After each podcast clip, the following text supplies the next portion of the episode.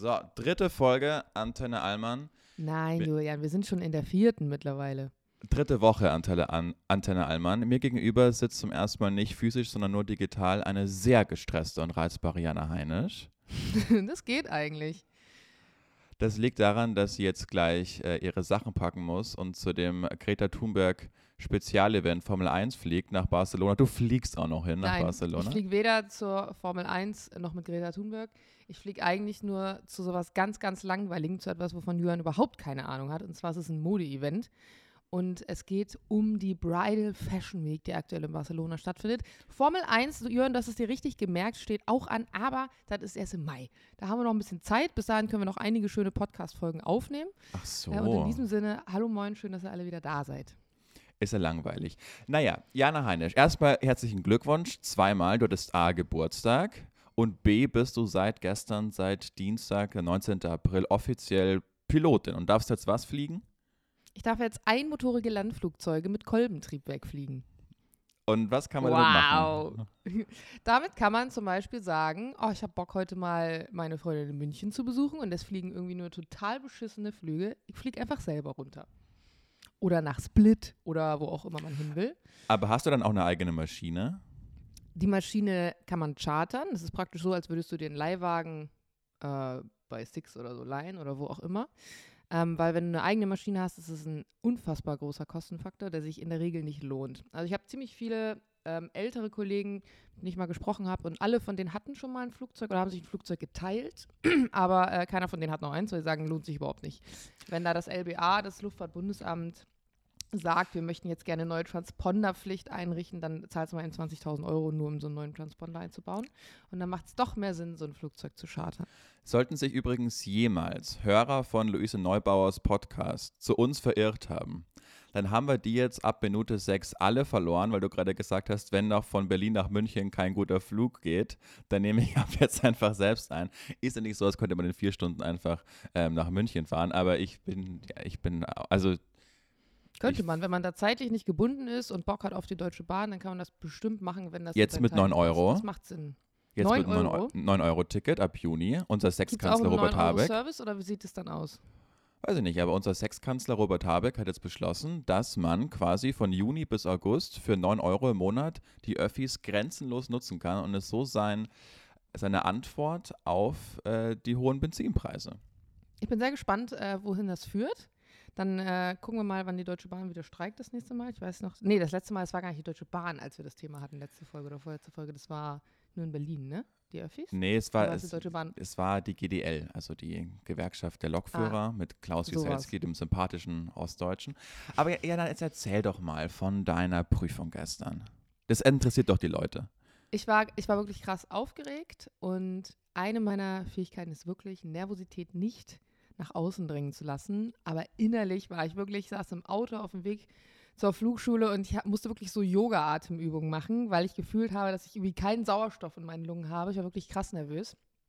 Und der Prüfer war, ähm, der kam direkt sozusagen zum Rollfeld. Ich war vorher noch in der Schule, ich habe noch mein Wetter ausgedruckt, habe noch ein Briefing gemacht, Notems und so weiter. Und dann bin ich auch zum Flugplatz gefahren und er saß schon draußen in der Sonne und war so ein bisschen laissez-faire entspannt, hatte da so eine Apfelschorle neben sich stehen und das hat mir auf jeden Fall schon Ruhe gegeben, als wenn du jetzt in den Raum kommst, wo der Prüfer schon sitzt mit seinen Unterlagen auf dem Tisch und an seinem Kugelschreiber rumdrückt. Das war total angenehm und schön. Dann hat er so ein bisschen Smalltalk noch gehalten, mir noch so ein, zwei Anekdoten irgendwie erzählt und sich dann äh, meine Flugvorbereitung angeschaut. Es gibt so einen großen Prüfungskatalog, den Prüfer haben. Das sind so drei Seiten, wo genau drin steht, was sie prüfen sollen, also was sie einen fragen oder was sie auch im Flug sehen wollen und wie weit du von irgendwelchen Kursen abweichen darfst. Also beispielsweise darfst du im Flug nicht mehr als 150 Fuß von deiner Flughöhe, die du geplant hast, abweichen oder auch von deinen Kursen und so weiter.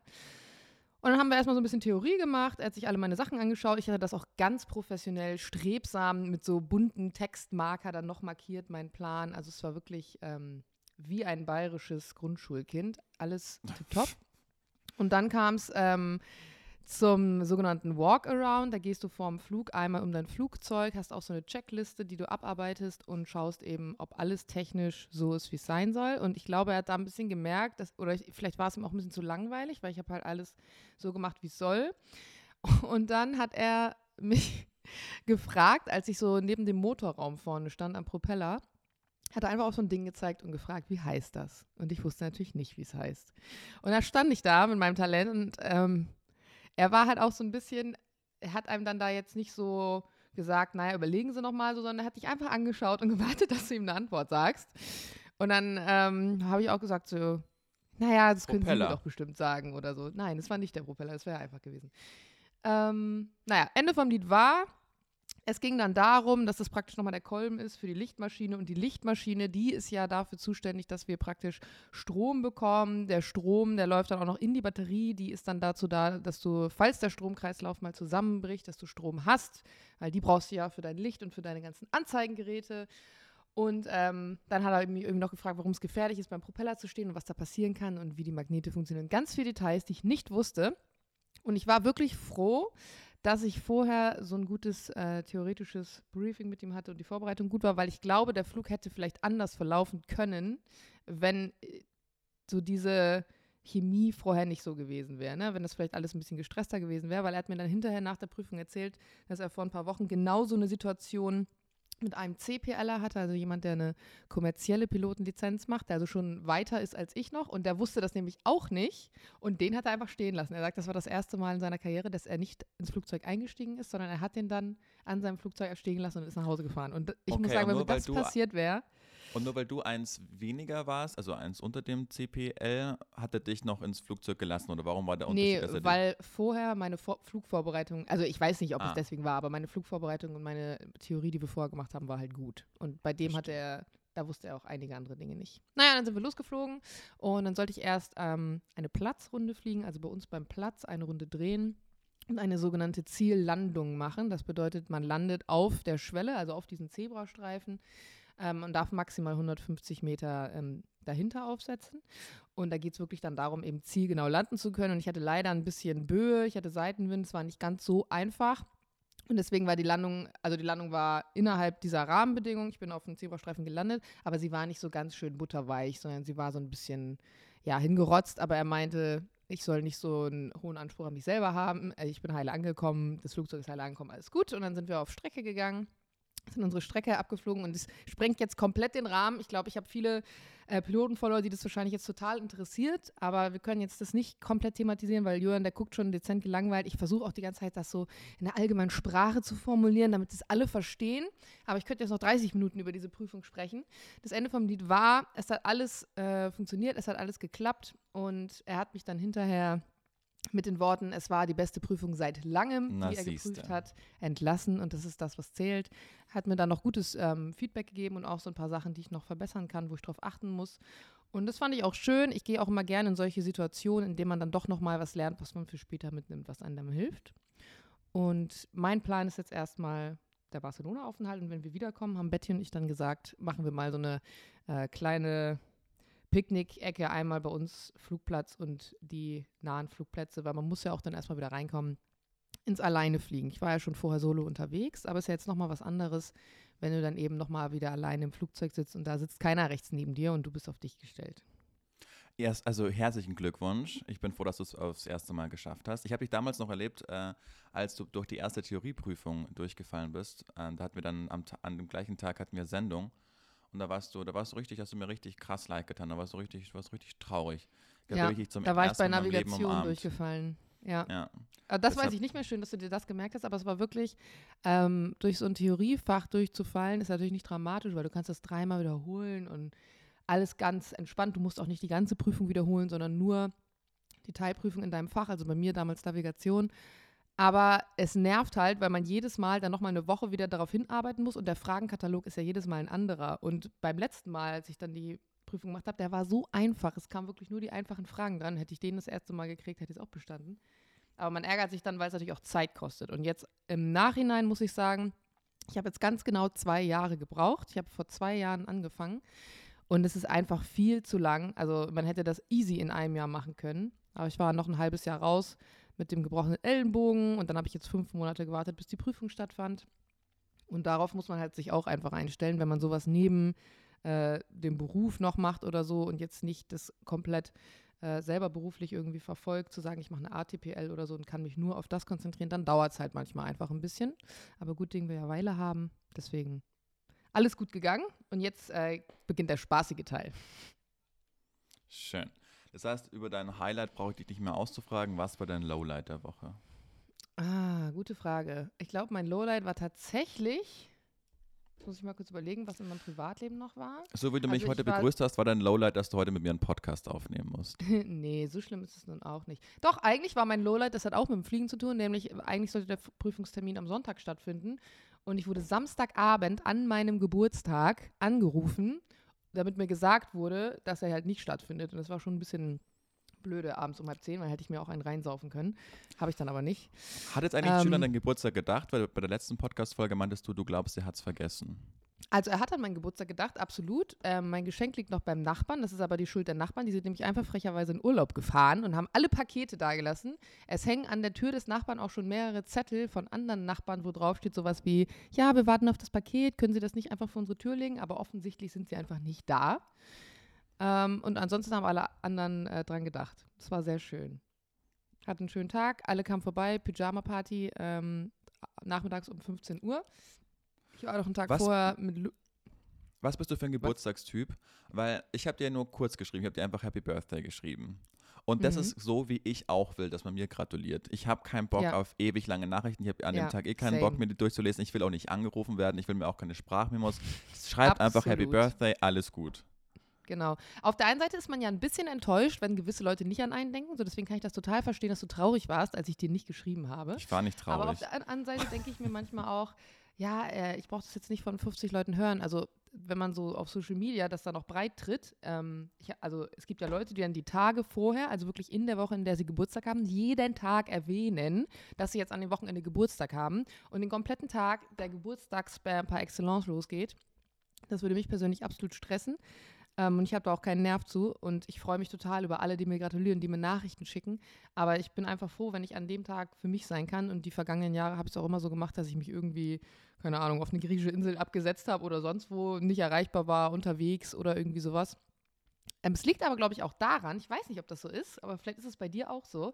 In der Kindheit wurde mein Geburtstag immer extrem groß gefeiert. Also es war immer großer Kindergeburtstag, große Planung, immer was Aufwendiges, ne? ob das so ein Themengeburtstag war oder man irgendwas gemietet hat. Und es war schön, aber die Eltern wollten immer schon von einem so Entscheidungen wissen. Und das fing schon an, als ich neun war, als sie dann wissen wollten, wollen wir jetzt das Gemeindehaus mieten oder sollen wir doch lieber alle irgendwie zelten gehen oder so.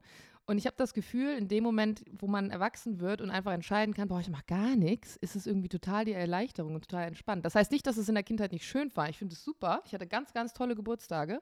Was sind denn aber die coolsten? irgendwie, Rank deine also der Top coolste, 3 mein Geburtstage. coolster Geburtstag war wirklich mein neunter. eben in diesem Gemeindehaus. Wir, meine Mutter hat damals in der Kirche gearbeitet und ähm, hat so eine Jugendgruppe betreut. Und ich durfte generell, wenn ich bei meiner Mama gefeiert habe, immer alle Kinder einladen. Ich bin ja Scheidungskind, das heißt immer abwechselnd, mal bei Papa, mal bei meiner Mutter. Und bei meinem Vater war immer diese richtig bescheuerte Regel, du darfst nur so viele Kinder einladen, wie viele Jahre du alt wirst. Hm. Und ähm, wenn du dann eine Freundin mehr hattest, durfte die schon irgendwie nicht kommen. War richtig dämlich. Bei meiner Mutter war das nicht so. Ich wurde neun. Ich, ich habe meine ganze Klasse eingeladen. Ich habe jeden eingeladen und es sind auch alle gekommen. Das war richtig cool. Meine Eltern haben eine Nebelmaschine besorgt und so eine Disco-Kugel. Wir haben im Garten gegrillt dann da. Und das Geilste war einfach, dass wir das komplette Gemeindehaus zugenebelt haben mit dieser Nebelmaschine.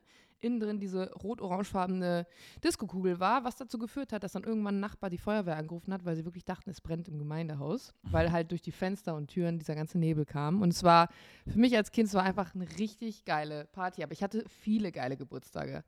Also ich kann mich eigentlich an keinen erinnern, der irgendwie traurig oder enttäuschend war. Wie wird es bei dir? Auch so ähnlich? Ja, ich habe, meine Eltern waren auch ganz toll, wenn es um meine Geburtstage ging. Wir hatten in der Nähe so eine Soccerhalle, die ganz neu aufgemacht hat, wo du halt 5 gegen 5 spielen konntest mit so einem Kunstrasen. Und, Mhm. und äh, das war immer das Highlight. Dann habe ich zehn Freunde eingeladen und wir haben irgendwie zwei Stunden. Als Kind hast du auch mit elf oder zwölf oder 13, da hast du ja auch so viel Energie, da kannst du einfach zwei Stunden, rennst du da durch. Das, heute, wenn mich da jemand einladen würde, würde ich sagen, Digga, jetzt machen wir halblang. Aber damals war das ultra cool. Und ich habe Also ich glaube, Kindergeburtstag brauchst du auch viel Energie für als Eltern. Also Ja, es ist Das unfassbar. glaube ich auch. Und ich habe da auch, also wenn ich das heute so drüber nachdenke, wenn ich selbst Kinder hätte, wir können auch mal drüber sprechen, ob sich jetzt, ob wir jetzt noch Kinder, also nicht miteinander, aber ob wir äh, mit unseren Partnern Kinder wollen. Weil irgendwie sieht die Welt gerade so düster aus, aber das ist vielleicht mal an- mal anders. Aber jetzt denke ich mir so, was die da für einen Stress hatten, wie nervig das sein Wahnsinn. musste, wo Mhm. die mich überall hingefahren haben. Ich habe ziemlich gut Fußball gespielt und dann war zwischendrin ein Verein so 30 Kilometer entfernt. Da haben die mich drei, viermal teilweise in der Woche hin und wieder zurückgefahren. Ja. dass ich irgendwie damals als, oder ich hatte einen so einen Winter, wo ich irgendwie dachte, ich finde Sven Hannawald cool, ich will jetzt auch mal Skispringen, obwohl meine Physiognomie völlig gegen eines des Skispringers sprechen würde. Dann haben die mich den ganzen Winter irgendwie 80 Kilometer nach Auerbach gefahren, weil da eine Sprungschanze war und ein Verein. Also Völlig das absurd. ist wirklich Eltern, die einen so supporten, ne? Wie viel wert Ja. es ist. Also der ganze Wahnsinn, wenn ich da heute nicht nur denke, mit so- dem Fahren, sondern auch wenn Kinder dann ihre Hobbys ständig wechseln. Also es war bei mir jetzt nicht so krass, Ja. aber meine kleine Schwester auch beispielsweise von Geige über Reiten, über Zirkus, äh, was weiß ich, was die alles gemacht hat. Und alles haben die Eltern mitgemacht, weil meine Mama ist Erzieherin, mein Ziehpapa ist Pädagoge, die sagen halt auch, ne, du musst das finden, was zu dir passt und was du dir äh, irgendwie vorstellst, was du machen willst und super und machen wir und die versuchen immer alles möglich zu machen. Aber also ich weiß nicht, ob, ich muss ganz ehrlich sagen, ich weiß nicht, ob ich so eine Mutter wäre. Ich würde Nein, sagen, hier wollte sind ich drei Hobbys, hinaus. such dir eins aus, zack, bumm. Ja, oder wenn du es machen willst, dann organisier es irgendwie. Also ich, also vor allem meine Eltern waren auch beide super berufstätig und, und eingespannt und haben das trotzdem, und es war so eine Selbstverständlichkeit, ja, wenn du irgendwie Skispringen willst, dann machen wir halt das. Also so, heute würde ich, wenn ich, wir haben äh, in meiner Partnerschaft, so, Sophie und ich, wir haben so wenig Zeit und sind beruflich so eingespannt, da, da ist überhaupt keine Zeit für ein Kind, geschweige denn dafür, dass ich denn da irgendwie überall hinfahren würde. Das, also, Aber du musst auch überlegen, ich habe da genau über dieses Thema mit meinen Nachbarn vor ein paar Tagen drüber gesprochen, wo ich jetzt Patentante nämlich geworden bin. Und da war es genau diese Sache, dass ich gesagt habe, boah, jetzt gerade irgendwie weiß ich auch nicht. Und ich bin auch jemand, der sehr seine Freiheit liebt, die er gerade hat. Also diese, dieses Leben, das ich führe, selbstständig zu sein, machen zu können, was ich will, wo ich will, wann ich will, ohne auf jemanden schauen zu müssen, mehr oder weniger. Das ist so ein unfassbares Privileg. Und ich weiß nicht, ob ich gut damit umgehen könnte, mein Leben abhängig zu machen von einem Kind. ja. Und dann meinte Sven ja auch, sie war genau so, sie ist ja jetzt nur sieben Jahre älter als ich. Und sie sagt, Jana, es war ganz genauso bei mir. Aber in dem Moment, wo du das Kind hast, bekommst, also jetzt stell dir vor, du wirst schwanger und du entscheidest dich, okay, dann bekomme ich das, da ändert es sich auf einmal. Also es bedeutet nicht, dass du keine Freiheit mehr willst und dass du nicht auch mal froh bist, einen Tag für dich zu haben oder einen Abend. Aber deine ganze Priorität ist auf einmal, ohne dass du dich aktiv dafür entscheidest, sie ist auf einmal bei dem Kind. Und du willst, dass es diesem Kind gut geht. Und das allerhöchste Glück und Gut ist, wenn dieses Kind lacht und wenn es dir seine Liebe zurückgibt. Und dann machst du halt auch so wahnwitzige Sachen wie 30 Minuten deinen Sohn zum Skispringen zu fahren, obwohl du weißt, das wird nichts. Also ich, Aber- sie sagt halt, es aber ich, also ich, ich verstehe das. Sophie ähm, hat eine, eine Freundin, die ist vor allem Mutter geworden, das Kind ist jetzt eins geworden und da bekommt man das zum ersten Mal so hautnah mit. Und es ist halt so, die, ähm, dass man halt da wirklich seine ganze Beziehung aufgibt, das ganze Leben ändert sich, ob man das will oder nicht. Und ich weiß nicht, A, ob ich das will, weil ich mein Leben eigentlich so wie es ist ziemlich toll finde. Und vor allen Dingen schaut die, das Weltgeschehen gerade so schlimm aus. Also ich will nicht immer den Teufel an die Wand malen, aber so was die Wissenschaftler ja auch erzählen, ist, dass Pandemien werden zu unserem Leben dazugehören. So, das werden im, Zehn-Jahrestag werden Pandemien kommen. Wenn die Permafrostböden in Russland irgendwie auftauen, kommt die nächste, und da schaut es gerade danach aus, kommt die nächste Pandemie. Wir haben gerade Krieg, es wird, äh, Lisa Neubauer wird es uns äh, danken, äh, wird äh, die, der Klimawandel noch krasser werden, dann hast du jetzt irgendwie Kinder in die Welt gesetzt, dann werden die 20 und wir, wir machen jetzt unseren Eltern den Vorwurf und sagen, ja, ihr wart so die Generation, denen es irgendwie nur gut ging, die Wohlstand hatten, die Frieden hatten, was habt ihr uns eigentlich hinterlassen? Das werden unsere Und Kinder genau uns ja das ist der falsche sagen. Gedanke. Genau das, weil so ist es nicht. Es ist nicht, dass wir jetzt im Krieg leben und vorher war alles tutti. Wenn du zurückschaust, ob das jetzt unsere Omas waren, unsere Uromas waren, es gab immer Krieg, es gab immer Krankheiten, ob das Pest war, ob das Cholera war, ob das äh, die schwarze Grippe war. Du hattest immer Phasen, in denen es scheiße lief. Und es haben immer die Kinder gesagt, boah, krass, was wir in für einer Welt leben. Aber gut, bei meinen Kindern wird es ja vielleicht dann doch noch anders, aber mal schauen. Und ich glaube, ähm, auch wenn du dir die komplette Menschheitsgeschichte anguckst, es gibt nie eine Phase, in der sich alle lieb haben und der alles super läuft. Und wahrscheinlich denkt jeder, der über Kinder nachdenkt, genau das. Boah, will ich meine Kinder in diese Welt setzen? Ich sehe das ähnlich wie du zum Teil.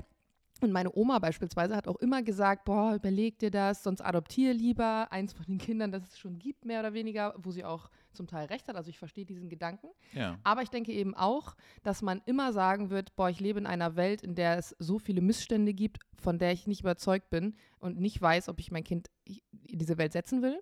Aber vielleicht ist auch dein Kind der nächste Newton, ne, der nächste Goethe, was weiß ich und bringt in diese Welt ein bisschen mehr Licht und ein bisschen mehr Hoffnung.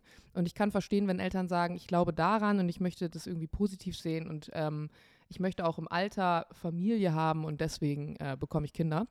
Aber ich verstehe genauso gut, wenn Leute sagen, nee, möchte ich nicht und das ist nicht die richtige Wahl. Ihr habt ja auch gerade einen Hund. Ich meine, es ist ja erstmal vielleicht nicht haben. schlecht. Ähm, jetzt bist du kurz weg, aber es macht nichts. Hast du bestimmt aufgenommen. Hörst Sag mal noch? was. Ja? Nee, Jana ist eingefroren. Ich Aber sie hör hört dich. mich hoffentlich. Ich weiß nicht, an welchem. Bist du da wieder? Ich bin da. Ich bin die ganze Ja. Zeit da. Siehst du. Ähm, lassen wir drin. Die Menschen sollen sehen, dass auch nicht alles perfekt bei uns läuft, Jana. Ähm, Was aber übrigens auch nicht perfekt läuft, ja. ähm, ist ja das Leben von Mario Barth. Wir hatten das Thema letzte Woche ganz kurz angeschnitten und ich bin unfassbar dankbar, dass wir da spannendes Feedback aus der Community bekommen haben. Äh, Jürgen, ich habe es dir schon äh, geschickt letzte Woche und du hast auch schon gesagt, wow, krass, müssen wir eigentlich mal vorlesen. Machen wir auch jetzt mal, anonym. Vielleicht magst du mal kurz zusammenfassen, worum es da ging, für diejenigen, die die letzte Folge nicht gehört haben. Also Mario Bartgate war ja, dass er mit äh, Freunden im ICE nach Frankfurt gefahren ist, sich in seinem Abteil aber geweigert hat, eine Maske zu kaufen, weil er es ja je gekauft hat und ist dann von Beamten des Zuges verwiesen worden, hat das Ganze live auf Facebook gefilmt, dachte, er bekommt da irgendwie Comedy Gold, weil er der große volksnahe Intellektuelle Mario Barth gerade aus dem Zug geworfen wird. Aber es, er hat ziemlich viel Gegenwind bekommen und ich habe dann ich habe ihn ja auch schon mal nicht kennengelernt, aber ich habe ihn schon mal live erlebt, weil er in meinem alten Sender war und habe auch schon viele Geschichten über ihn gehört, dass er wohl privat nicht so volksnah ist, sondern äh, im Gegenteil eigentlich sehr opportunistisch und nur sich mit den Leuten unterhält, von denen man weiß, dass es ihm irgendwas bringt. Du hast aber da, damals noch gesagt, naja gut, das ist jetzt aber alles Hörensagen, was du da gerade Mhm. sagst. Aber genau. jetzt Ich denke ja immer und glaube immer das Positive in Menschen. Und ich weiß Genau. auch, wie schnell das geht, dass sich so Gerüchte dann aufbauschen. Aber Aber, wir haben jetzt eben dann scheint- Nachrichten bekommen, die. Es äh, scheint, als hätte ähm, mein Gefühl, meine Ohren das Richtige gehört, gefühlt, denn du hast eine Nachricht bekommen, die ich wahnsinnig toll finde. Genau, und die lese ich jetzt einfach mal vor. Bezugnahme Mario Barth. Ich habe während des Studiums in der ÖVB-Arena in Bremen gearbeitet, das ist so eine große Veranstaltungshalle. Wenn Mario Barth in der Halle war, haben wir Frauen als Anweisung bekommen, sobald er uns irgendwo begegnet, den Blick abzuwenden und ihn nicht anzuschauen. Er wollte nicht, dass vor allem weibliches Personal ihn anguckt. What the fuck? Zudem durften wir nicht sagen, dass die Halle nicht ausverkauft ist, da Barth nur in ausverkauften Hallen auftritt und ansonsten unter Umständen einfach nicht kommt. Der Veranstalter hat damals die leeren Plätze verschenkt, damit man von der Bühne keine leeren Plätze sieht. Dann habe ich gesagt, alter Schwede, was hast du dir damals dabei gedacht, so in deinem jungen Alter? Und dann hat sie geantwortet, ich, damals gerade 19, habe mich super unwohl gefühlt und einfach gehofft, dass ich ihm nicht im Flur begegne, weil ich das sehr erniedrigend fand. Damals hätte ich mich niemals getraut, den Blick nicht zu senken. Danach habe ich nie wieder für eine Show von Mario Barth gearbeitet und kann sein ganzes Gehabe absolut nicht ab. Wie Julian im Podcast ganz richtig gesagt hat. Er stellt sich immer so dar wie jemand aus dem Volk und volksnah. Er selber hält sich aber für etwas sehr viel Besseres. Jedenfalls nach meiner Erfahrung. So, Aber Menschen können sich ja auch ändern, schreibt sie noch zum Ende. Ja, das ist der Hang zum Optimismus, der mir manchmal abgeht, wenn ich solche Nachrichten lese. Aber wie krass ist das denn? Also das ist ja nochmal beyond dem, was ich so gehört habe, was ich mitbekommen habe, dass der einfach Voll. nicht will, dass man ihn anguckt. Also wer bist du, Ludwig der 14. aus Versailles oder was ist, was, was, was, äh, meine Fresse. Also ich hoffe, Ja. dass das gerade wirklich publik wird. also was ich halt krass finde, ist dieses, Frauen sollen ihn nicht angucken. Also Ja, das finde ich noch gut. Also ja, super. Also krass vor allen Dingen dann ja, du bist dann da, äh, ich habe eine Freundin gehabt, die hat auch in so einem Veranstaltungsbereich irgendwie mal gearbeitet und die kann auch unfassbar krasse Stories erzählen, aber diese Story habe ich noch nie gehört.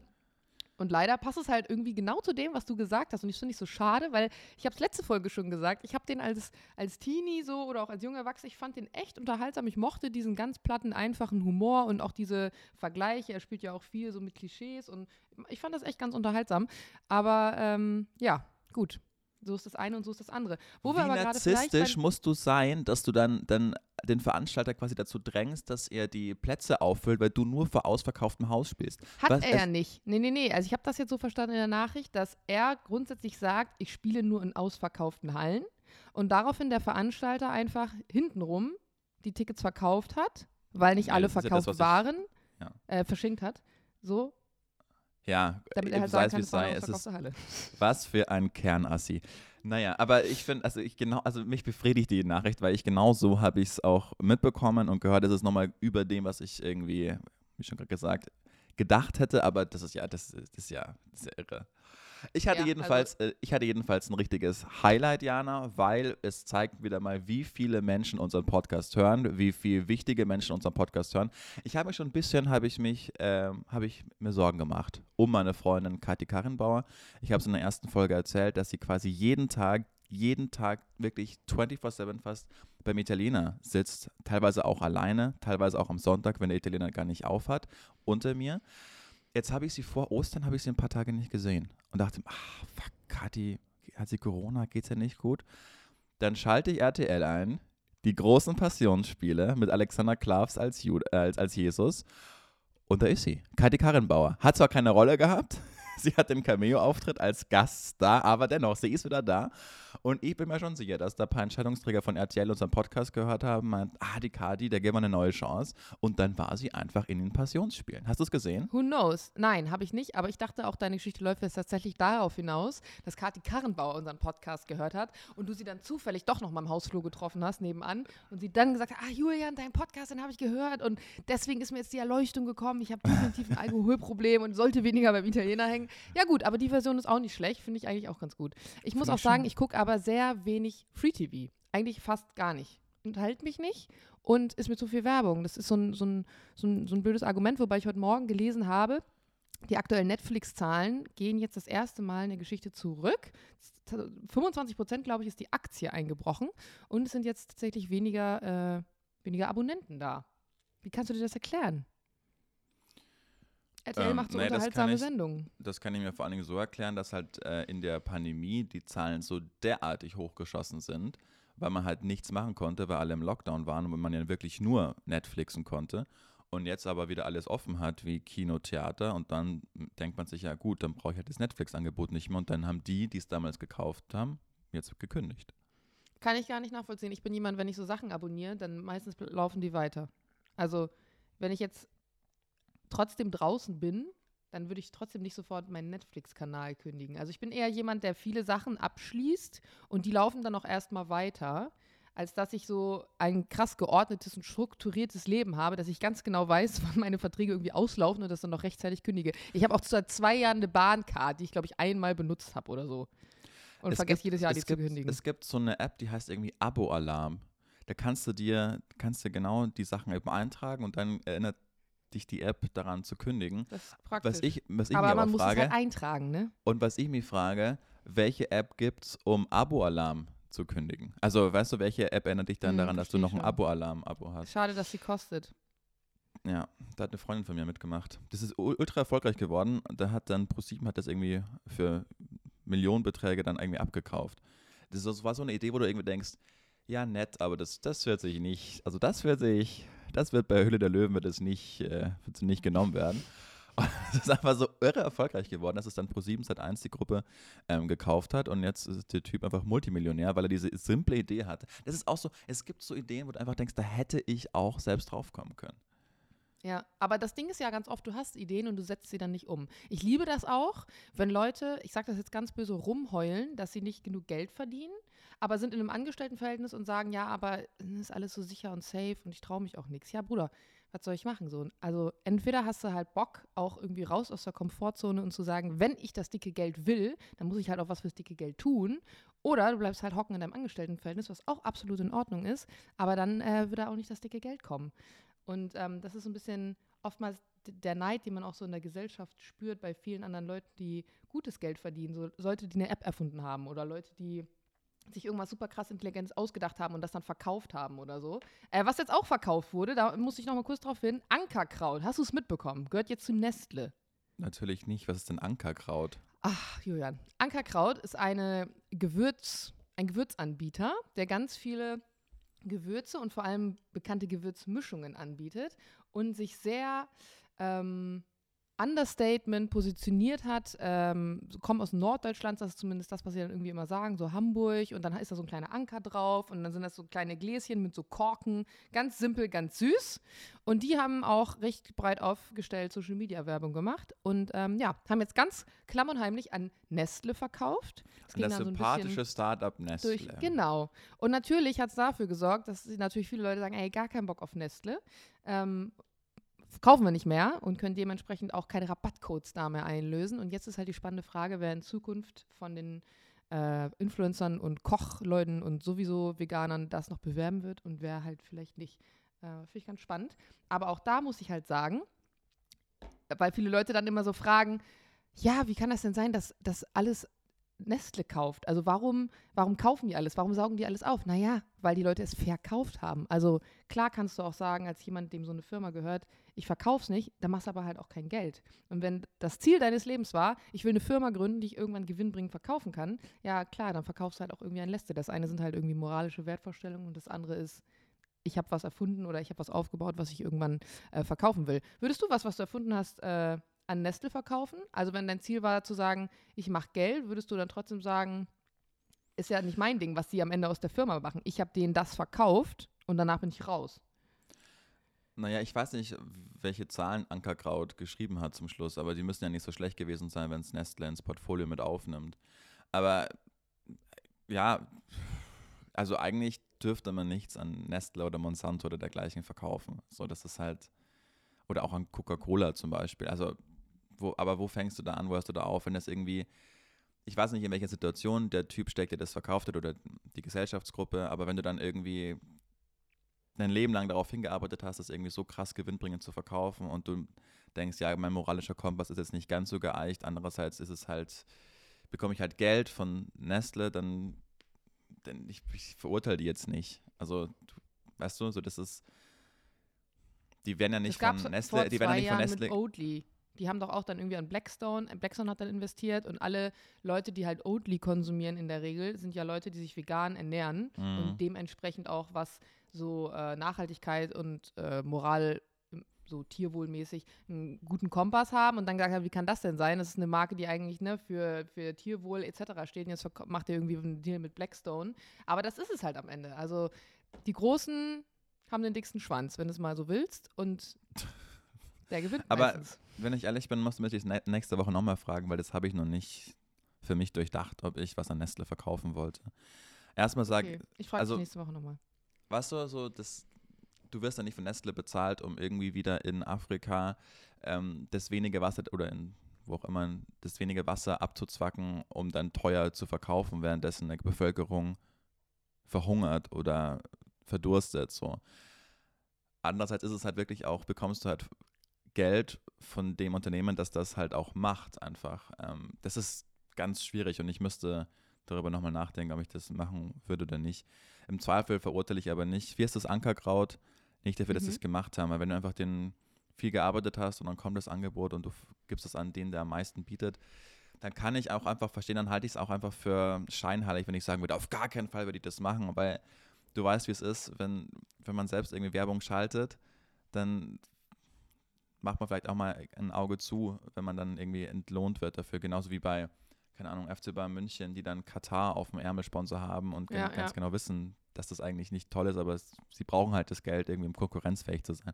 Bei Werder gab es mal so ein Wiesenhof-Drama ja, ja. vor Jahren. Das weiß ich auch noch. Stimmt. Und man muss auch sagen, man muss sich das auch in gewisser Weise leisten können, zu sagen, ey, nee, mache ich nicht. Also richtig bescheuertes Beispiel jetzt, aber Betty und ich fliegen ja nach Barcelona, äh, hatte ich erzählt. Und es gibt eine Direktverbindung mit Ryanair, die schnell geht, und es gibt eine lange Verbindung mit Lufthansa, die lange dauert und ein bisschen teurer ist. Und wir haben uns dann entschieden, äh, mit Lufthansa zu fliegen und nicht mit Ryanair. Aber wie gesagt, ist teurer und dauert halt länger. Und nicht jeder hat auch den Luxus zu sagen, okay, ich zahle jetzt mehr Geld für meinen Flug und äh, ich habe jetzt noch mehr Zeit und chill dann noch mal in München rum, weil es halt keine Direktverbindung ist. Ähm, es ist, hinkt vielleicht ein bisschen der Vergleich, aber so ist es am Ende ja auch, wenn du vielleicht deine Firma verkaufst und das Angebot ist jetzt unfassbar gut, dann sagst du, ja gut, ich habe halt auch Mitarbeiter, die da irgendwie dranhängen, die dann vielleicht noch ausgezahlt werden oder so. Ist jetzt nicht immer der Fall, aber dann kann ich auch manchmal verstehen, wenn, wenn Leute so handeln, ja, schwierige Sache. Vielleicht kommen wir dann nächste Woche äh, nochmal drauf zurück. Also ich, ich liebe auch Komfort und ich liebe auch Luxus, aber ich hätte safe den Ryanair-Flug genommen. das, Das ist so okay. scheiße. Ja, Äh, Wusstest du, dass Ryanair Piloten nimmt, die äh, bei vielen anderen Airlines abgelehnt wurden? nee, aber es beruhigt mich. Ja. Und wusstest du auch, dass Ryanair Prämien verteilt, wenn die Piloten möglichst wenig Fuel mitnehmen, was dazu führt, dass wenn die in so ein Hold Ja, gehen, weiß, ja. gerade landen, immer als erste landen müssen, ja gut. Anderes Thema. Deshalb wenn hat ihr, Wenn ihr Ryanair- es vermeiden könnt, Leute, dann äh, lasst es mit Ryanair. Deshalb hat Ryanair auch nie Verspätung, weil sie eben exakt so viel Tank im Flughafen, ähm, im Flugzeug haben, um anzukommen.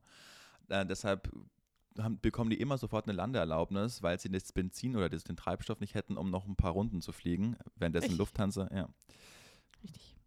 na, weiß ich Bescheid. Ich bin von einem Typen angebellt worden.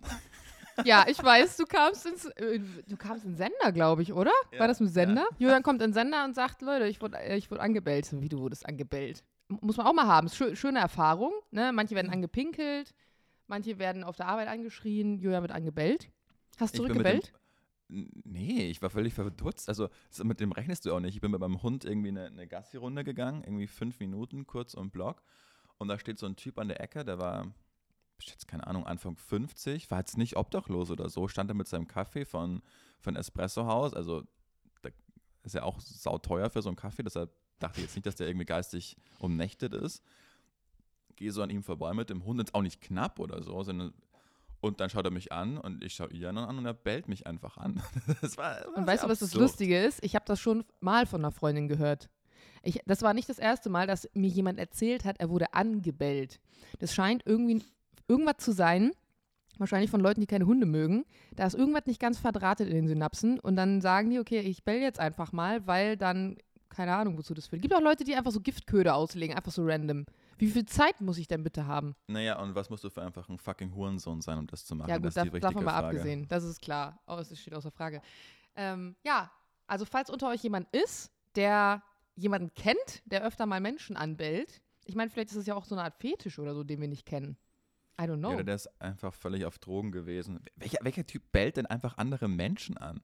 Also, also das ist genau. äh, Gibt das es ist da nicht irgendeinen so einen Film? Irgendwie habe ich gerade in Erinnerung, dass es irgendeinen Film gibt, wo das auch passiert. Das weiß ich nicht. Jedenfalls war das kurz, das war eins drüber, aber auch was mir auch noch passiert ist, ist, dass ich so einen engen, so eine Einbahnstraße auch mit dem Hund wieder äh, gegangen bin, zwei Mauern links und rechts und da ist so ein Bauarbeiter mit seinem Transporter irgendwie vorgefahren und ich habe den Hund an die Seite genommen und das war ihm, aber ich kann nichts dafür, dass der da irgendwie durchfahren will. Und dann sehe ich, äh, der hat auch das Fenster ein bisschen runter gehabt, wie er so laut so Mann, Mann, Mann schreit. So, weißt du, so Mhm. wütend, so, so oh, es, Menschen, die unironisch Mann, Mann, Mann, Mann sagen. Liebe ich. wa- wa- hä? Ich kann doch nichts dafür, dass du jetzt da gerade entlang was. Ich mache doch eh mein Möglichstes, um auf der Ecke, äh, auf, um, auf dem Rand zu stehen. Einfach so Menschen, die unironisch Mann, Mann, Mann. Ich glaube, er hat einfach gehofft, dass du vielleicht kurz komplett stehen bleibst und dich so parallel zum Hund stellst, damit er da durchkommt. Wäre er dann da durchgekommen? Der ist auch so entspannt durchgekommen. Der wollte einfach ein bisschen Ach so. pöbeln. Weil ja, gut, ich dann mit meiner Sonnenbrille und mit meinem schönen Anzug da irgendwie durchgegangen bin. Also nicht mit deinem Anzug, aber schönen halt Anzug. Was hast du denn für einen schönen Anzug an, Julian? Nein, halt schöne, schöne Klamotten irgendwie an. Das hat ihm, glaube ich, überhaupt nicht getaugt, dass ich Meinst du, da er war neidisch auf dein Nein, schönes ich- Leben, weil er jetzt nur Bauarbeiter war und Möglich. arbeiten musste und du mit deinem glaub, Hund ich- ich- nein, flaniert ich- bist durch die Einbahnstraße? Es gibt Menschen, die mich prinzipiell, und damit habe ich mich abgefunden, die mich prinzipiell einfach nicht mögen. Und ich kann auch tun, was ich will. Diese Menschen werden mich nicht mögen. Kleines Beispiel, ich habe in meiner Stu- Studentenzeit habe ich ähm, in der Gastro auch gearbeitet. Kann ich mir gar nicht vorstellen bei dir. Ja, ich habe in München gewohnt, habe Geld gebraucht. War auch, war auch fein, war eine gute Lebensschule. In der Allianz Arena habe ich das gemacht und habe da ähm, in diesem Business Club irgendwie gekocht. Hast du da Äh, nicht nicht mal Mario Barth getroffen? In Nee, einer den- ausverkauften Allianz Ich Arena. glaube, der, der kauft sich ja nur Logen, und, um Ach, da okay. keine Masken tragen zu müssen. Und dann ähm, habe ich, äh, also ich habe mich schon gemerkt, dass mich das Personal nicht so gerne mag. Weil ich halt das dieser- Personal mag dich nicht gerne, ja, und halt du selber die, Köche, warst. die, die Köche und diese Chefs, die dann halt einfach da die, die Einteilungen machen. Weil ich halt schon genauso war, wie ich auch jetzt bin. So. hm, und dann- ich. Genau. Und Kommt nicht so gut in der Gastro, so ein kleiner Münchner Klugscheißer. so, und dann habe ich einen Gast gehabt, der hat gemeint, boah, äh, Kompliment an den Koch, kann der mir vielleicht sagen, was das für eine Soße ist? Dann würde ich die, äh, das war ja irre. So, dann gehe ich rein, sag, ey, Kompliment von, der, von einem äh, Kunden und er fragt, was das für, für eine Soße ist. So, dann sagt dieser, dieser, dieser Koch, der auch unironisch, glaube ich, Mann, Mann, Mann sagt, ohne ihn jemals dabei ertappt zu haben, so, das, das heißt, erstmal kann ich Sie was fragen, Herr Chefkoch. Also hast du mich verstanden? Jesus. Genau, und dann ich so, ja gut, dann halt nicht. wenn ich, wenn ich, also, was, was, was, glaubst du denn so? Ich wollte, also ich komme gut gelaunt rein, frage irgendwie, hey, es kommt ein Kompliment von, von draußen. Aber war das eine Sterneküche? Das muss ich jetzt mal ganz kurz Nein, fragen. Nein, das war irgendwie von ähm, Do und Co., die auch da Formel 1 bekochen und das ist halt so eine Großkette. Das kann Sternekoch. Ja, weil ich weiß schon, dass in Küchen ein sehr strenges teilweise Regiment geführt wird und ja, aber auch wieso? jeder seine Position. Naja, weil es einfach in so einem sehr stressigen Alltag, in dem alles schnell gehen muss, in dem man schnell und präzise kommunizieren muss. Ich glaube, es ist ähnlich wie in der Fliegerei. Wann geht was, wie, wohin? Was Genau. mache ich und was erwarte ich von dir? Aber wenn der einfach Wenn dann sagt, da ein danke, Larry das war eine, sagt, ja, aber wenn er einfach sagt, danke, das war eine Orangensoße, geht es viel schneller, als wenn er so einen Aufwand macht. das stimmt.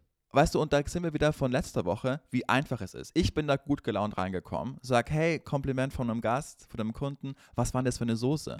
Und du sagst, das, also der war einfach, der war einfach nur sauer darauf, dass ich Student nicht ihn als Chefkoch, der hat bestimmt, der, das ist ja auch okay. Solche Menschen denken auch, dass ich von oben, so eine Art, Art habe ich anscheinend von, an mir. Das haben ja schon viele gesagt, dass ich sehr arrogant wirke und immer von oben herab. Und das hat er anscheinend irgendwie auch mitbekommen. Das geht dann auch irgendwie wie so ein Buschfeuer durch. Aber ich wollte einfach nur nett sein. Ich komme rein, sag, ey, bin freundlich, bin gut gelaunt und Ja. dann kommt so eine Antwort. Ja, dann halt nicht, du Assi. Weißt du, so, es, sei halt auch nett zu mir, wenn ich nett zu dir bin. Ja, äh, ich, ich verstehe dich voll, aber ich verstehe auch, weil ich habe auch lange in der Gastro gearbeitet und ich verstehe auch die Struktur dahinter, weil jeder, der neu irgendwo hinkommt, der denkt dann immer gleich, Wunder, was er ist und oh, jetzt komme ich hier rein und äh, ich sag dir jetzt was Cooles, der hat wahrscheinlich schon öfter ein Kompliment über seine Soße bekommen und wenn er dann da im Stress ist und dann kommt da halt noch jemand rein, der meint jetzt, wow, ich verändere jetzt deinen Tag, weil ich dir sage, die Soße war gut von einem Gast, dann denkt er sich auch so, Alter, halt dich erstmal hier an die Regeln, bevor du mich ansprichst, so nach dem Motto. Und ähm, gerade Köche, die sind ja dann auch, es ist schon so ein spannendes Völkchen. Also ich kenne da auch den einen oder anderen Koch und oftmals sind die ein bisschen ruppig, so ein bisschen rabiat und du, du, du. Und wenn du denen was sagst und in ihre Suppe praktisch spuckst oder reinfuscht, dann können sie es halt nicht haben. Und wenn es nur das Ansprechen der Person ist, während die irgendwie gerade im Stress ist. Nein, Aber glaube, deine Reaktion halt, dass du sagst, so dann eben nicht, das zeigt ja genau das. Also du sagst dann nicht so, ey, sorry, ja, okay, sondern du bist halt gleich so, diese arrogante Art, was manche Leute arrogant nennen, ja gut, dann halt nicht. Puh, ich bin nur ein Hutter, okay, er hat jetzt nicht irgendwie mit mir gesprochen, so will ich nicht, dann halt nicht. Und er hätte sich Nein. vielleicht gewünscht, dass du einfach sagst so, okay, sorry. Nein, weißt du, was das ist? Das ist so ein Prinzip von, ich habe das auch immer so machen müssen, ich fand es auch scheiße, aber ich habe jetzt auch keinen Bock, das abzulegen, weil die Jungen müssen da auch durch. So deshalb Mhm. müssen Juristen auch immer noch bei ihrem Staatsexamen, obwohl es völlig absinnig ist, mit der Hand das Staat, die Staatsexamina schreiben. Weißt, obwohl es halt Mhm. mit dem Computer viel schneller ginge. Es ist völlig, es hat keinen Mehrwert, dass die das mit der Hand schreiben müssen, diese 20 Seiten pro Tag.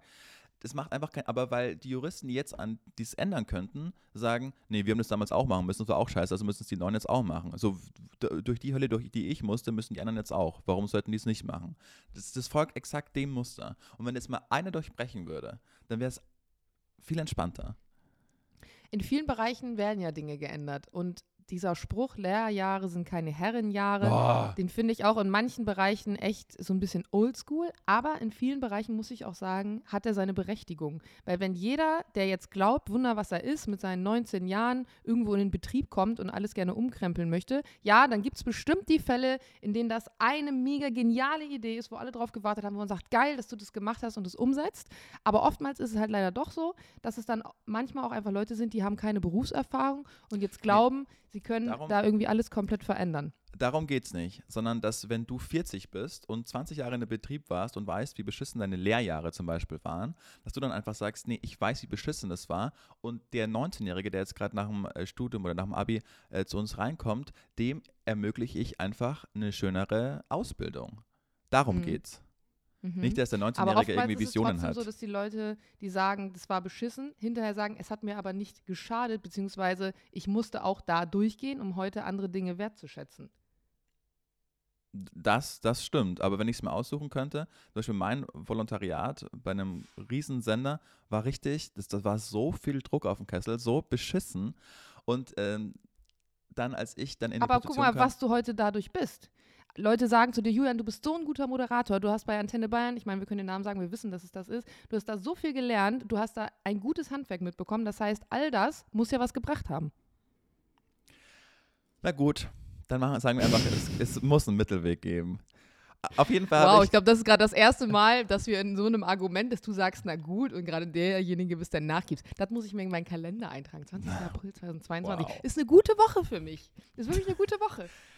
Weißt du, was ich so, wo ich so lachen musste? Es gibt auf Instagram, ich weiß nicht, ob es auf TikTok auch so ist, ähm, vieles wird auch von TikTok auf Instagram mittlerweile gespiegelt, aber diese, diese Reels, wo dann immer so ist, wo so eine schöne Landschaft gezeigt wird und dann heißt es irgendwie, what is this place? This is heaven. So deshalb Mhm. jetzt ich, obwohl ich Ja. irgendwie einmal in der Woche für 10 Minuten Reels anschaue, das kommt bei jedem zweiten. Und dann so Mhm. Malediven oder indische, irgendwie was ganz Tolles und 1000 Likes, obwohl es eigentlich immer dem gleichen Muster folgt. Und dann Mhm. habe ich letztens und dann habe ich, das, warum auch immer, als wäre das in meine, in meine Timeline gespielt, mit irgendwie drei Likes. Und ich dachte so, hä, warum sehe ich das jetzt? Und dann so, dann ist so, so wieder so, what is this place? This is heaven. Und dann ist es einfach die Karlsruher Innenstadt. oh Mann. Aber deswegen weißt du, warum es auch nur drei Likes hatte. Ja. Karlsruhe, Leute. Und dann bin ich auch auf, also dann bin ich auch auf den Account irgendwie der, der Creatorin gegangen. Das, also die hat es nicht ironisch gemeint. Aber irgendwie finde ich es auch süß. Es ist so eine Ode an ihre Heimatstadt wahrscheinlich oder Ja. irgendwie sowas. Und es ist auch eine schöne Abwechslung, nicht immer nur diese plakativen Maledivenstrände zu sehen. Die übrigens auch nicht immer so äh, fancy toll sind. Wenn es mal regnet, ist es, sieht es nämlich ganz anders aus. Na gut, Na gut.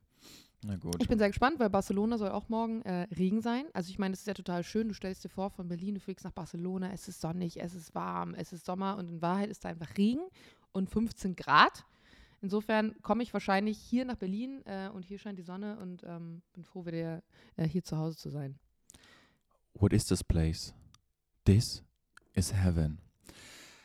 Ja, jedenfalls, ähm, ich bin gerade so Schrödingers Katze nur als Mensch, weil ähm, meine Freundin Corona hat und sie hat gestern äh, in der Früh, ist- äh, nee, vorgestern Nacht ist sie, hat sie sich getestet und war positiv und da haben wir aber gerade eine sechsstündige Autofahrt hinter uns gehabt.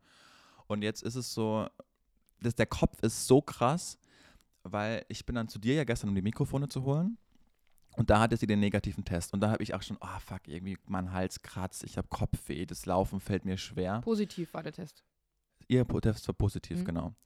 Und dann, äh, es war aber ein Selbsttest, ja. Und dann ist sie, hat mich, habe ich, bin ich, boah, fuck, irgendwie tut mir alles weh, als ich zu dir rauf bin. Ich war auch mir auch sicher, ja gut, ich habe jetzt 100 Pro auch Corona. Und dann ruft sie mich an, weil sie bei so einem Testcenter war, das irgendwie wie so ein Pop-Up-Store überall auf den Straßen aufmacht, wo du Mhm. kaum merkst, dass in die Nase der Stäbchen reingeschossen wird. Und dann ruft sie mich an und meinte, hä, ich bin negativ. Und auf einmal war bei mir auch alles so, ja, ist ja, Ja, überhaupt nichts so mehr. Krass. Ja. Ne? Wir hatten genau das gleiche im, ich weiß nicht mehr, wann das war, da hatte ich auch einen positiven Test und auf einmal meinte Svenja, unsere Nachbarin, so, oh ja, mir ist voll übel, mir geht's richtig schlecht, ich habe Fieber, ich PCR-Test gemacht, negativ, na, mir geht's viel besser, alles wieder in Ordnung, so, das ist so krass, wie dieser Placebo kickt und es gibt jetzt tatsächlich auch eine Studie, dass Placebo auch bei Hunden funktioniert. Wenn du denen Witzig. was gibst, wovon sie glauben, dass ihnen das jetzt hilft, dann hilft es. Naja, jedenfalls hat sie dann noch einen PCR-Test gemacht und sie ist tatsächlich positiv. Und ich teste mich jetzt auch jetzt jeden Tag, aber ich bin einfach negativ. Ich habe jetzt auch schon Aber gesagt, du wenn machst ich Schnelltest jeden Tag oder PCR-Test? Schnelltests. Ja. Und ich habe jetzt auch gesagt, wenn ich tatsächlich negativ bleibe, dann spende ich mein Immunsystem nach meinem Tod der Wissenschaft, weil dann, dann stimmt irgendwas nicht mit mir. Weil wir so eng, also man kann nicht enger eigentlich zusammenleben, wie wir in den letzten Tagen. Über Ostern haben wir auch äh, im Auto verbracht, überall, aber still Aber jetzt gerade separiert ihr euch? Also tust du was aktiv dafür, dass du dich nicht ansteckst mehr? Nee, Oder- weil ich, mir, weil ich mir denke, sie war jetzt die letzten zwei Tage total infektiös. Ähm, sie hat irgendwie so einen CT-Wert von 20 oder so. Mhm. Und ich war mit ihr im Auto und habe mit ihr in einem Bett geschlafen. Und ich denke mir so, ja, also jetzt bringt es auch nichts mehr, wenn ich mich jetzt irgendwie ins Wohnzimmer verfrachte. So. ja. Aber dann musst du auch jetzt aktuell zu Hause bleiben, ne? Wie sind die Regeln? Ich habe gar keinen Überblick mehr. Nee, weil ich geboostert bin und mich teste. Also ich habe gestern mit unserem äh, Chef gesprochen und er meinte, nee, komm vorbei, wenn du negativ bist, ist alles gut. Aha. Naja, und dann ist ja wieder so, ob die Schnelltests jetzt funktionieren oder nicht funktionieren, keine Ahnung, dieses Thema ist auch so, es ist so ausgelutscht Ja. eigentlich. Das ist wie mit Barcelona, jetzt braucht man jetzt einen Test oder nicht und dann hast du ein EU-Zertifikat und das ist aber nicht das Normale und dann meldest du dich vorher an, aber äh, jetzt gibt es die Dreifach-Boosterung. Mein Prüfer gestern ist vierfach geimpft, Zahnarzt. Die sind natürlich nochmal ganz Vierfach? anders auch, ja, Ja. habe ich, hab ich auch gestaunt. Ähm, Vielleicht meinte er mit vierfach doppelt die erste, dann den Booster und jetzt nochmal den anderen Booster. I don't know. Jedenfalls Zahnärzte, habe ich nie drüber nachgedacht, aber das ist ja wirklich so eine Berufsgruppe, die eigentlich den ganzen Tag sich vor irgendwelchen offenen Mündern mit Keimen Ja. irgendwie aufhält. Die Und mein Aerosol. Zahnarzt, der meinte auch letztens, er hat jetzt angefangen, dass alle Patienten, ähm, wenn sie kommen, nochmal so eine spezielle Mundspülung bekommen, mit der sie auch gurgeln müssen, weil diese Mundspülung tatsächlich so Bakterien im Rachenbereich abtötet und er einfach hofft, dass es nochmal zusätzlich, zumindest für den Moment, äh, unterstützt. Und bei Privatpatienten kannst du das nämlich sogar abrechnen. Kostet irgendwie 6 Euro oder so. So, schöne, so ein schönes Mundspülding. Ja. Julian, Ja. ich gehe jetzt. Musst du jetzt. Heute haben wir nicht viel geliefert, Jana, für unsere, für unsere treuen Hörer. Ja, dann hast du jetzt nochmal eben drei Minuten Zeit, bis zu liefern. Ähm, ich habe es jedenfalls witzig gefunden, als ich durch Deutschland gefahren bin und vier Bundesländer durchquert habe, dass ja jedes Bundesland so einen Slogan hat, das immer auf diesen Autobahnschildern steht. Ja, stimmt. Und dann habe ich mal geschaut, dass wirklich jeder der 16 Bundesländer so einen Slogan hat. Und ich habe das gestern auch bei mir in der Sendung gemacht. So zum Beispiel Niedersachsen hat den Slogan, was denkst du? Weiß ich nicht mehr. Ich müsste es eigentlich wissen, aber I don't know. Da steht einfach Niedersachsen, klar. Ja. Ey, aber komm, das ist gut und das ist richtig norddeutsch. Klar, klar, Niedersachsen. Oder Germany at its best ist der Slogan von Oh Gott, ich weiß es nicht. Nordrhein-Westfalen. Oh Gott, das ist bescheuert. Wo ich mir auch denke, war der Autor dieses Slogans mein Castro Brauxel? Das, das liegt auch in NRW. Was hat denn Berlin? Ähm, Berlin. Weiß ich nicht. Ich weiß nur noch Spielen die auf kurz die Hauptstadt an? Auf allen Fällen hat Hessen, Hessen, den Slogan, an Hessen führt kein Weg vorbei. Wo ich mir denke, Ah, doch, ja. die, A, die A7. Ah, Berlin hat, ich habe geguckt, wir sind ein Berlin. Ja. Finde ich gut. Das finde ich Und gut. äh, Brandenburg hat auch nochmal einen extra Slogan. Also es scheinen doch nicht nur die Bundesländer so. Die haben, es kann so einfach sein. Baden- Baden-Württemberg hat, glaube ich, ähm, wir können alles außer Hochdeutsch. Und das ist witzig. Ja, aber stimmt nicht. Hamburg hat Wachsen mit Weitsicht und Bremen hat Bremen erleben. Äh, Ja. bescheuert. Das ist so richtig schlechte. Was schlechter hat. Bayern? Das habe ich Äh, nicht. Bayern, warte kurz. Ich schaue. Die haben auch bestimmt irgendwas Lustiges. Bayern Königsöder. hat traditionell anders. Ja, das passt auch. Ja, und Baden-Württemberg hat The Land. Und wir können alles außer Hochdeutsch. Ja, aber dann haben die offensichtlich zwei. The Land. Aber mit das hier sind die aktuellen Slogans. Ja, Oder mit Ä A? geschrieben. Mit Mein Ä. Gott. The Land. Das ist so unangenehm. Schön, googelt das mal, Leute. Das macht wirklich Spaß. Das ist sehr amüsant. Und vielleicht findet ihr da auch äh, ja, euch selbst so ein bisschen wieder. Ein letztes noch. Sein. Ja.